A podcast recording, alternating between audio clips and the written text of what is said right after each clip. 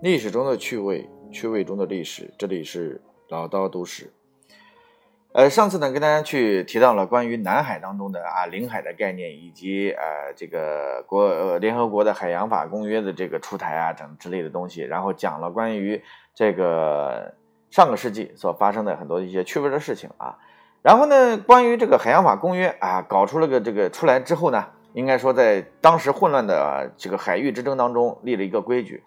既然是一个公约，那就有一个显著的特点，那就是有和稀泥的这个特点。为啥呢？因为公约当中啊，不能细节问题不能够去处理，你你每个国家都不一样，每个人的想法也不一样，所以呢，就是这种争执呢，只能说它提供了一个框架性的一个东西。但是这个造成两个结果，一个是，呃，公约看似这个管得很宽，但是各国在发生领海纠纷的时候呢，都要从公约当中抠出一条有利于自己的法条。所以可谓是总有一款适合你。第二，由于制定和签署公约的国家里拥有强大海权的国家和海权较弱的国家严重的力量不对等，所以呢，最后妥协下来，一般就是大家还是各自干各自的。比如说，举个简单的例子哈，中国这次说你这个海洋仲裁，我他妈不承认，为啥呢？因为海洋公约法当中有一条特别声明。啊，就是关于这个仲裁出现这种情况的时候啊，对于像中国这中国这签署海洋公约的时候，就明确签署了一条关于领土啊和领海这个概念当中，我中国不参与任何仲裁。所以你看，这这个海洋公约就很有意思了。那我们就可以不承认它。那你比如说，那美国为什么就对这个事情就特别的热心，然后又特别的这个呃一定要搞这个事情呢？因为在海洋法公约当中呢，有一个条款。就是一切国家的船舶可以在无害的情况下通过他国领海，而不需要提前向该国报批，这就是所谓的无害通过权。而美国一直在抓无害通过权，包括日本都在叽叽喳喳的在玩这个东西。但是很有意思，你美国又没加入这个公约，你干嘛非要讲呢？哎，不是，他以这个世界警察的身份，他就要指指手画脚。那么世界海运百分之八十以上的航道呢？它都是必须要经过一些固定的国家海域，你如果不经过这些国家海域，光是单纯的公海没多少，你知道吗？因为不像大西洋中间嘛，没几个小岛这个，所以要是没有这个，要是没有这个无这个无害通过权的话，全球贸易就玩不转，所以必须要有一个无害通过权。但是呢，问题就出来了，商船它是可以有无害的，因为它不可能带导弹啊。但是你要知道一个问题，英国和美国这种舰队，它遍布全球的这个这个这个遍布全球，它也要说，我也要有无害通过权。各位你就想想了，就像这两个国家，这两个像无赖一样的东西，你说它的那个舰舰船怎么可能叫无害通过？你弄了那几个这个大的航空母舰从我的国家边上过，你说我这无害通过，鬼才信你呢！所以呢，当时苏联这个奇葩呢，一方面当时也是制定了。法律啊规定，这个外国军舰通过其领海前必须报批，啊，如果这个，但是呢，它同时就是你进入我的国家必须要报批，但是呢，我又特别的支持啊，我的军舰在其他地方要无害通过，这就属于是这个自己这个想怎么说就怎么说。那么因此呢，就是在这个问题当中呢，大家又撕着死去活来啊，海权大国呢威胁这些小国啊要拒绝签署公约，小国呢。就开始，你想一想，这几个海权大国都他妈不签，到时候你这个公约全是这些小国家来签，你说这几个大国你跟没签是一样的。于是乎，这些小国家呢就推举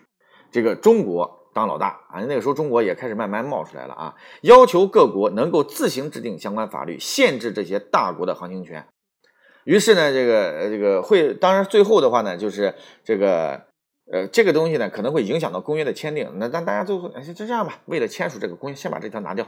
于是呢，海权大国呢可以按照自己的意愿来进行无害通过。当然了，这个小国呢，你这意愿也没有什么用啊。呃，一九八八年的十二月十二号的时候，美国海军第六舰队的几艘巡洋舰打着无害通过权的幌子，抵近黑海舰队塞瓦斯托波尔基地。以南七海里的海域侦察，开玩笑了，你跟他前苏联直接七海里的概念，一个连连手枪都打到了，所以说他非常的近。当时苏联人呢派出军舰百般警告，因为他怎么说呢？就是你我是无害通过的，但是我再去侦察你，所以呢，你又不能说我先你妈打出炮弹出来。所以苏联军苏联人也特别呃这个恼火，于是呢，他就直接就是向对方发出这个喊喊口号，我得我得撞你啊！我不打你，但是我撞你，因为什么呢？因为我如果打出炮弹，就可能会擦枪；但是如果我是奉命撞击你这个舰队的，那就无所谓，这属于是我的这个事故。于是呢，他就开始直接嘛这个把美国的这个呃这个舰船直接撞上去了，差点嘛把这个这个什么导弹给引爆炸。哎，那我撞你，你没关系吧？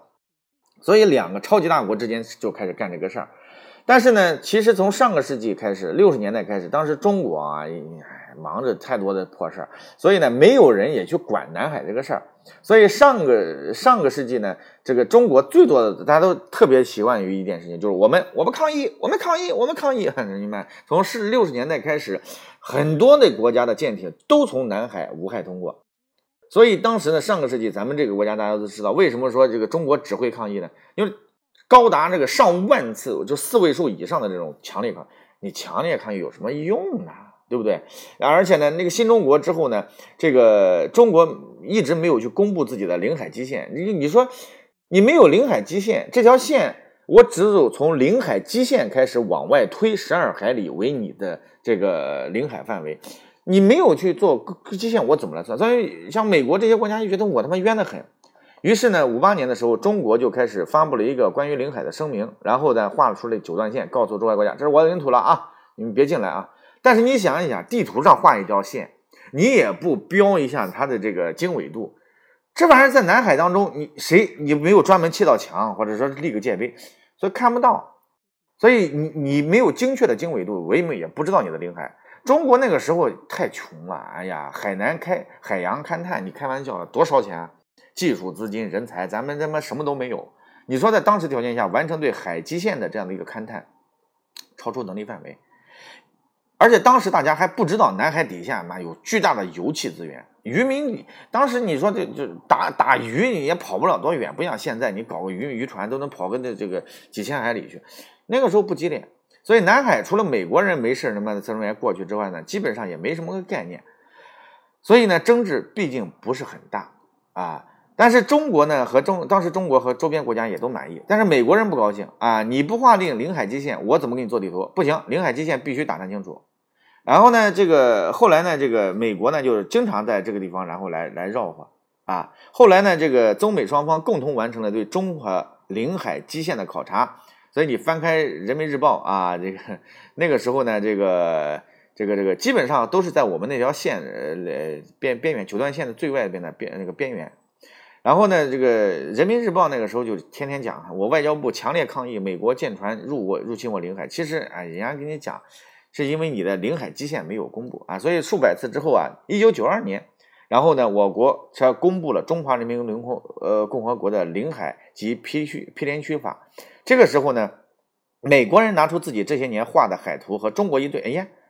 基本上差不多一致。其实，一九九二年公布的这个呃领海及毗连区法呢，不仅仅是中国对完成了自己对领海基线的考察和界定，更是因为从七十年代开始，然后这个时候你不公布不行了。为啥？七十年代开始，南海发现了大量的油气资源，像越南这些这些破国家，他妈天天的来来来来，希望在这边去弄这个，因为他们国家很穷，但是开。你要知道，这些国家因为穷，所以他没办法去打造舰船来去在南海上来做。但是你要知道，油气资源一出来之后，那些国际的石油巨头，那就可就相当于我们去去去去招商引资一样，你得有东西才能招商引资啊。于是这些国家的这个很多世界上的这个油气巨头呢，就纷纷出钱，说你国家不是没钱吗？没关系，我出钱啊，这个这个开采平台我来做啊。于是呢，这个近海的这个开采啊，深海的开采呢，我们来做。而我们的九段线呢，画的太远，南海的油气资源运输起来难度太大，成本太高。所以在这个是，你说我这个时候我们国家你自己的战略资源，我不能说让让壳牌石油来帮我们整一下，那不可以。所以呢，中石油和中海中中石油和当时和中石化又没这个力量，所以后来我们成立了中海油，就这个时候。那这个时候呢，就是说啊，钻井啊、挖石油啊、天然气，这个时候大家突然发现南海值钱了，